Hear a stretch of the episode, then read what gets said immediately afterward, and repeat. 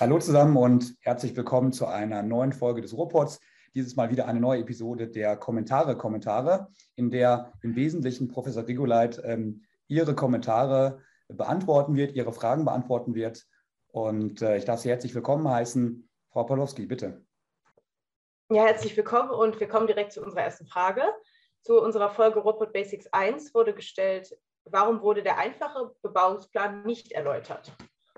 Beim Ruhrpott Basic 1, da ging es ja mehr um das System ähm, der Zulässigkeit von Vorhaben nach 29 folgende. Ähm, unser wichtigstes Anliegen bei den Ruhrpott Basics ist, dass wir das wirklich extrem kurz halten. Ähm, das haben Sie auch gemerkt. Die Folgen sind alle eben ähm, so, dass man sie wirklich zwischendrin ähm, in der Klopause einfach ähm, sich mal angucken kann. und dann muss man überlegen, was ist eben wichtig für das System und was ist nicht wichtig. Und ähm, dann wäre zum Beispiel Ausnahme und Befreiung, ähm, die wir auch nicht behandelt haben, sicher wichtiger als der ähm, einfache Bebauungsplan. Aber selbstverständlich spielt der einfache Bebauungsplan gerade in den, für die Fragen, für die sich Planer hm, häufig interessieren, also Einzelhandelssteuerung zum Beispiel oder Spielhallensteuerung, da spielt das natürlich eine zunehmend große Rolle. Ähm, würden wir auch gucken, ob wir das nicht nochmal in einem weiteren Robot Basic dann unterbringen können. Vielen Dank. So, dann kommen wir zu der Folge Robot Basics 2. Hier wurden mehrere Fragen gestellt und die lese ich jetzt einfach mal vor. Also die erste. Ähm, es ging um den Vorrang der Fachplanung. Wie sieht es aus mit dem Verhältnis von Raumordnungsverfahren und UVP? Welche Maßstäbe sind da zum Beispiel beim Scoping anzuwenden? Die Frage lässt sich so, glaube ich, nicht wirklich sinnvoll beantworten. Ähm, lassen Sie uns kurz darüber nachdenken. Ähm, es geht um das Raumordnungsverfahren. Im Raumordnungsverfahren findet auch eine Umweltprüfung statt. Und dazu gehört dann auch immer ein Scoping, aber man kann nicht ähm, allgemeine Maßstäbe aufstellen, ähm, ähm, welche ähm, qualitativen Maßstäbe dann für das Scoping gelten. Ähm, ich gucke mir das auch gerne nochmal genauer an. Wenn ich da der Auffassung bin, dass da wirklich spezifische Probleme liegen, dann würde ich das nochmal zu einem Gegenstand einer ähm, weiteren Folge machen, aber ich sehe das im Moment jedenfalls nicht. Ähm, wenn der Fragensteller oder die Fragenstellerin ähm, dann ein spezifisches Problem sieht, dann soll sie sich nochmal gerne an den Report wenden, dann können wir nochmal darauf eingehen. Vielen Dank. Können Sie etwas über den Vorrang der Fachplanung vor dem FNP und dessen Regelung sagen? Ja, das ist eine schöne, das ist eine schöne Sache. Ähm, die, die der Flächennutzungsplan bindet auch die Fachplanung, jedenfalls mal grundsätzlich. Weil die Fachplanungsbehörden ja grundsätzlich ähm, auch eingeladen werden, an der Abarbeitung des Flächennutzungsplans mitzuwirken. Und wenn die sich dann nicht gemeldet haben, ähm, dann sind sie an den Flächennutzungsplan gebunden. Das dient dem Ziel, ähm, jedenfalls die Vollständigkeit des Flächennutzungsplans zu gewährleisten, ähm, damit er seine spezifische Funktion erfüllen kann, nämlich die weitere Planung der Gemeinden anzuleiten. Und wenn dann die Belange der Fachplanung da gar nicht Berücksichtigung finden, ähm, dann ist klar, dass der Flächennutzungsplan nicht wirklich sinnvollerweise die weitere Planung anleiten kann. Deshalb werden also die Behörden dann angeschrieben, wir wollen vielleicht einen Nutzungsplan machen. Ähm, wenn ihr aus fachplanerischer Perspektive was dagegen einzuwenden habt, dann meldet euch. Wenn sie sich dann nicht melden und ihre fachplanerischen ähm, Probleme nicht einbringen, dann müssen sie sich letztlich auch in der Fachplanung ähm, grundsätzlich jedenfalls an den Darstellungen des Flächennutzungsplans festhalten lassen. Nur haben wir das Problem, was heißt das Problem? Ähm, dann ist auf der anderen Seite wieder vollkommen klar, dass die fachplanerischen Belange dann in vielen Fällen doch letztlich so wichtig sind, dass man sie nicht im Hinblick auf die Bedeutung des Flächennutzungsplans jetzt anstellen könnte. Und deshalb muss, müssen die Fachplanungsbehörden da auch wieder rauskommen können. Und das können sie auch, indem sie einfach nachträglich den Darstellungen des Flächennutzungsplans widersprechen und sich also, wenn sich die Sachlage verändert hat, und dafür findet man immer einen guten Grund, ähm, dass eben Fachplanungsvorhaben erst später wirklich ähm, ähm, Gestalt annehmen und eigentlich irgendwelche Gründe findet man immer, warum sich nachträglich die Sachlage geändert hat. Dann können Sie nachträglich widersprechen und der nachträgliche Widerspruch ähm, befreit dann auch von der Bindung an den Flächennutzungsplan. Wenn man es also kurz zusammenfasst, könnte man sagen, erstmal entfaltet der Flächennutzungsplan auch für die Fachplanung gewisse Verbindlichkeit wenn man genauer hinguckt, ist es mit dieser Verbindlichkeit nicht wirklich weit her. Und Fachplanung geht eben dann letztlich auch der Flächennutzungsplanung vor in der Praxis. Vielen Dank. Die nächste Frage vom gleichen Kommentator bzw. der gleichen Kommentatorin lautet, können Sie einmal das Zusammenspiel von Raumordnung bzw. Raumordnungsverfahren und Fachplanung erläutern? Das Zusammenspiel von Raumordnung und Fachplanung, das ist im Moment gerade ein heißes Thema, ähm, weil wir den Eindruck haben, dass durch diese Verfahrensdoppelung Zeit verloren geht. Und deshalb ist seit vielen Jahren bereits ähm, vorgeschlagen worden, übrigens insbesondere aus der anwaltlichen Perspektive, ähm, dass man diese Verfahren zusammenlegt, dass man also die Raumordnung wie auch immer, ähm, das Raumordnungsverfahren wie auch immer in das Fachplanungsverfahren integriert. Nach gegenwärtigem Stand ist es so, ähm, dass im Vorlauf zum Fach, zum, zur Fachplanung, also zum, ähm, zum Planfeststellungsverfahren, eine, ein Raumordnungsverfahren stattfindet, wenn das Raum, soweit das Raumordnungsverfahren vorgesehen ist. Und dann die Ergebnisse des Raumordnungsverfahrens in die Fachplanung genauso eingespielt werden, ähm, wie das auch in anderen Fällen ähm, der Fall ist. Also nicht wirklich verbindlich, sondern um das dann in der fachplanerischen Abwägung zu berücksichtigen. Das Problem ist halt, dass die Umweltbelange und die Verträglichkeit mit anderen Planungen, also das, was ähm, im Raumordnungsverfahren abgeprüft werden soll, dann letztlich ja in der Fachplanung weiter mitgeschleppt werden muss. Die Tatsache, dass ein Raumordnungsverfahren abgeschlossen ist, heißt nicht, dass diese Belange dann in ihrer weiteren Entwicklung im, Raum, äh, im Fachplanungsverfahren, im Planfeststellungsverfahren nicht mehr geprüft werden müssen. Und deshalb in der Tat liegt es nahe zu sagen, ähm, wir wollen das in einem Verfahren bündeln. Auf der anderen Seite heißt das eben auch, dass dann die Raumordnungsbehörden, die ja bisher für das Raumordnungsverfahren zuständig sind, in ihrer Verfahrensposition geschwächt werden. Und deshalb sind die Raumordnungsbehörden ja tendenziell natürlich dagegen, weil sie Angst haben, dass dann noch mehr als ohnehin schon ähm, durch die Fachplanung über die Raumordnung hinweggebügelt wird. Vielen Dank. Jetzt kommen wir zur letzten Frage zu den Ruhrpott Basics 2. Die ist etwas länger bzw. besteht aus mehreren Teilfragen. Äh, was bedeutet, dass die Gemeinde beteiligt werden muss? Muss das Vorhaben der Gemeinde vorgestellt werden? Muss die Möglichkeit zur Stellungnahme bestehen? Oder kann die Fachplanung diese Stellungnahme dann auch nur zur Kenntnis nehmen? Oder müssen die Ausführungen aus der Stellungnahme dezidiert untersucht werden und alle öffentlichen und privaten Belange gegenseitig und untereinander gerecht abgewägt werden? Also alle Belange müssen abgewogen werden. Das ist jedenfalls schon mal mit Sicherheit richtig. Fachplanung, Planfeststellung ist eben ein Planungsverfahren. Zwar im Ergebnis auch die Zulassung eines Vorhabens, aber eben im Wege der Planung und also durch Abwägung. Nochmal Kern. Planung ist rechtlich gesehen im Kern Abwägung und keine Planung ohne Abwägung.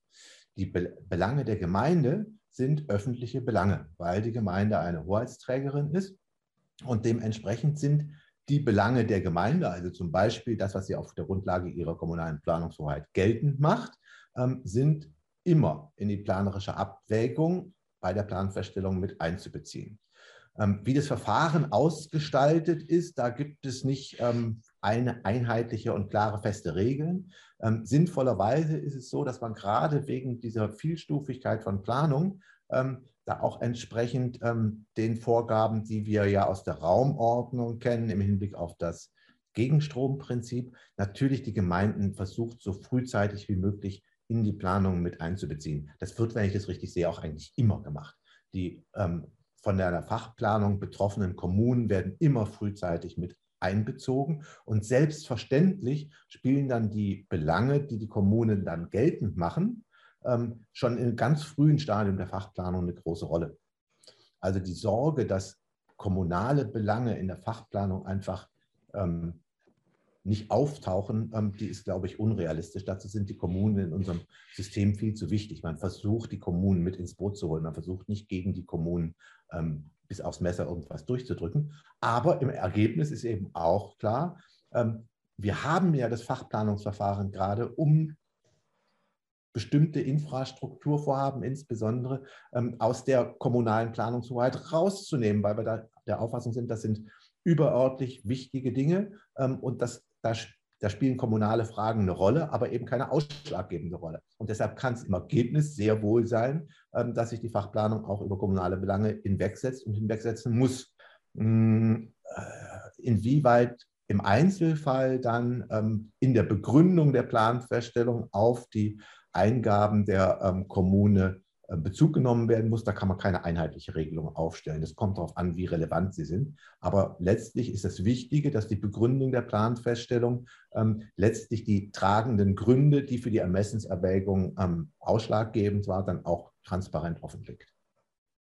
Vielen Dank. So, dann kommen wir zu einer eher allgemeinen Frage. Äh, wird es noch eine Folge zum Baulandmobilisierungsgesetz geben, sprich ein Follow-up zur Folge 1 der normalen, des normalen Robots? Ja, das war ja lustig. Das haben wir im ersten Robot überhaupt ähm, thematisiert und dann war das ja auch wirklich eine große Diskussion. Ich hatte auch den Eindruck, dass ähm, unsere Robot-Stellungnahme da durchaus ähm, nicht ganz bedeutungslos gewesen ist, aber letztendlich hat sich dann doch die andere Auffassung durchgesetzt, nämlich dass ähm, Paragraph 250 im BauGB richtig angesiedelt sei. Ähm, interessante Entwicklung im Übrigen, ähm, auch im Folge des, unseres Robots gab es dann mehrere literarische Stellen, die sich gerade mit diesem Thema auseinandergesetzt haben und soweit ich das gesehen habe, jedenfalls alle dann auch der Auffassung, die ich dort vertreten habe, gefolgt sind. Hm. Inzwischen ist das Baulandmobilisierungsgesetz ja nun schon eine gewisse Zeit ähm, in Kraft getreten und ähm, wir haben das auch weiter wissenschaftlich begleitet. Ich habe dazu auch einen Vortrag in Münster an der Universität gehalten. Ähm, diesen Vortrag würde ich auch ganz gerne nochmal zu einem, zum Gegenstand eines Reports machen, also in einer gekürzten Fassung nochmal insgesamt zum, zum Baulandmobilisierungsgesetz Stellung nehmen. Also das können Sie erwarten. Das kommt, wenn nicht jetzt auch im Dezember, aber jedenfalls Anfang nächsten Jahres. Vielen Dank.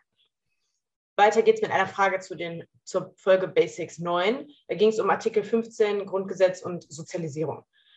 Äh, hier wurde um weitere Erläuterungen Ihres Fazits gebeten ja eben nicht in Berlin enteignet werden, um einen monetären Vorteil zu erlangen, sondern weil aufgrund von fehlendem Platz und keiner Möglichkeit zur Nachverdichtung ähm, keine neuen Wohnungen gebaut werden können.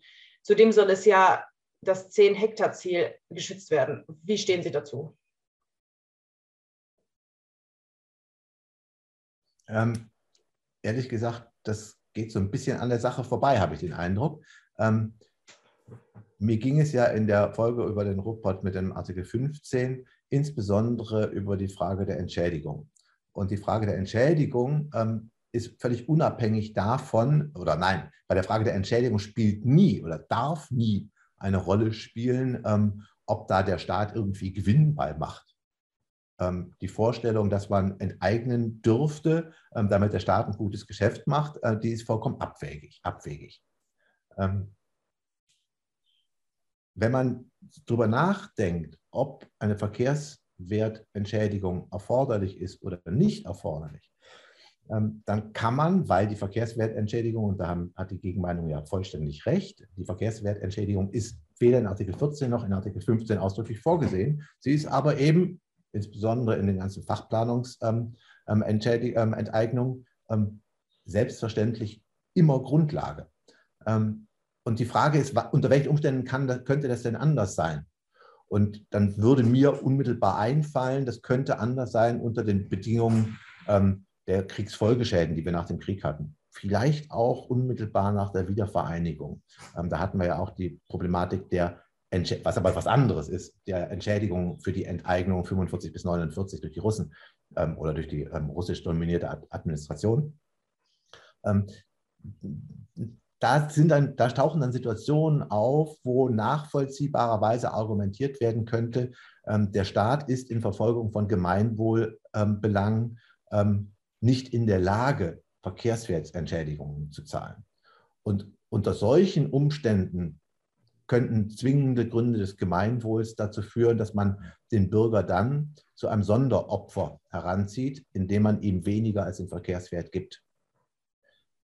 So könnte man möglicherweise argumentieren. Aber ich glaube nicht, nein, ich bin sicher, dass man so nicht argumentieren kann im Fall der Enteignungen, die jetzt in Berlin ähm, gefordert werden, weil ähm, sich hinzustellen, zu sagen, der Staat kann das leider nicht bezahlen, das ist einfach ähm, abstrus. Vielen Dank. So, dann kommen wir zu unserer letzten Frage. Die bezieht sich auf die Folge Basics 10, in der es um die Baufreiheit ging. Kommentiert wurde, Gemeinden dürfen sich, die planerische Erforderlichkeit vorausgesetzt, an der es im Regelfall aus anderen Gründen fehlen dürfte, auch etwas überspitzt gesprochen, doch alle mindestens sieben Jahre beim Zulässigkeitsrahmen zum Nachteil des Eigentümers umentscheiden, ohne in die zulässige Nutzung hinein entschädigen zu müssen. Das wissen Banken sicher auch und leben trotzdem gut damit. Wurde nicht sogar die Dauer von sieben Jahren als Frist aus der typischen Ansparphase eines Bausparvertrages hergeleitet? Also das ist wirklich eine extrem coole Stellungnahme. Ähm, da hat jemand wirklich mitgedacht. Ähm, für alle, die da jetzt möglicherweise nicht so weit mitgedacht haben, ähm, meine Positionierung bei der Baufreiheit war ja, ähm, dass wir die grundrechtliche Verankerung der Baufreiheit ähm, deshalb brauchen, damit wir überhaupt den Grundstückswert im Eigentum ähm, einigermaßen vernünftig abbilden können. Und der Grundstückswert des Eigentums des Grundeigentums ähm, ist eben eine der wichtigsten Grundlagen unseres gesamten Wirtschaftssystems. Und wenn wir das alles ähm, wenn wir sagen würden, das hat mit Artikel 14, mit der Baufreiheit gar nichts zu tun, sondern das Baurecht wird staatlich gewährt, dann kann es eben auch jederzeit wieder entzogen werden, ohne dass es irgendein Problem wäre. Und dann wäre ähm, auf dem Kreditsicherungsmarkt eben eine Unsicherheit ähm, zu konstatieren, ähm, die mit unserem System nicht in Übereinstimmung gebracht werden könnte. Und dagegen sagt nun dieser Teilnehmer, dieser, dieser ähm, ähm, Kommentator, naja, aber Gemeinden können ja umplanen. Das ist ja im Planungsschadensrecht auch ausdrücklich geregelt. Alle sieben Jahre können sie es entschädigungsfrei tun. Das ist vollständig richtig. Ähm, ich habe auch nie behauptet, dass ähm, der Vertrauensschutz dazu oder dass die grundrechtliche Verankerung ähm, der Baufreiheit dazu führt, dass man Bebauungspläne nicht ändern können. Ich habe auch nie behauptet, dass da nicht ein gewisses Maß an Rechtsunsicherheit auch auf dem Kreditmarkt besteht, weil nämlich die Gemeinden ähm, durch neue Planung den Wert verändern können. Aber erstens zeigt doch die Tatsache, dass es diesen Vertrauensschutz gibt, ähm, bereits, dass, ähm, also diesen Vertrauensschutz, der dem Planungsschadensrecht zugrunde liegt, ähm, dass es eine Anspruchsposition ähm, der beteiligten Grundeigentümer gibt, die dann sogar zu einer Entschädigungspflicht führen, was ja nicht selbstverständlich ist angesichts der Sozialbindung des Eigentums aus Artikel 14 Absatz 1, Absatz, äh, Absatz 1 Satz 2. Zweitens, und das scheint mir viel wichtiger zu sein, ähm, die Tatsache, dass eine Gemeinde umplanen darf, jetzt völlig unabhängig von der Entschädigungspflicht, ähm, das ist ein Gebot ähm, ähm des Demokratieprinzips eine neue, neue Mehrheit muss auch die Möglichkeit haben, bestehende ähm, Sachverhalte ändern zu können, bestehende Regelungen ändern zu können. Wenn wir davon ausgehen, dass es Baufreiheit gibt, dass also das Interesse des Eigentümers an der Bebaubarkeit seines Grundstücks grundrechtsgeschützt ist, dann muss die Gemeinde bei jeder Umplanung, völlig unabhängig von der ähm, städtebaulichen Erforderlichkeit im Sinne von 1 Absatz 3 BauGB, dann muss die Gemeinde selbstverständlich dieses grundrechtsgeschützte Interesse als ganz wesentlichen Faktor mit in ihre Abwägung übernehmen. Das heißt, erst meine Position, es gibt Baufreiheit, führt dazu, dass die Eigentümerposition angemessen in der Abwägung abgebildet werden kann.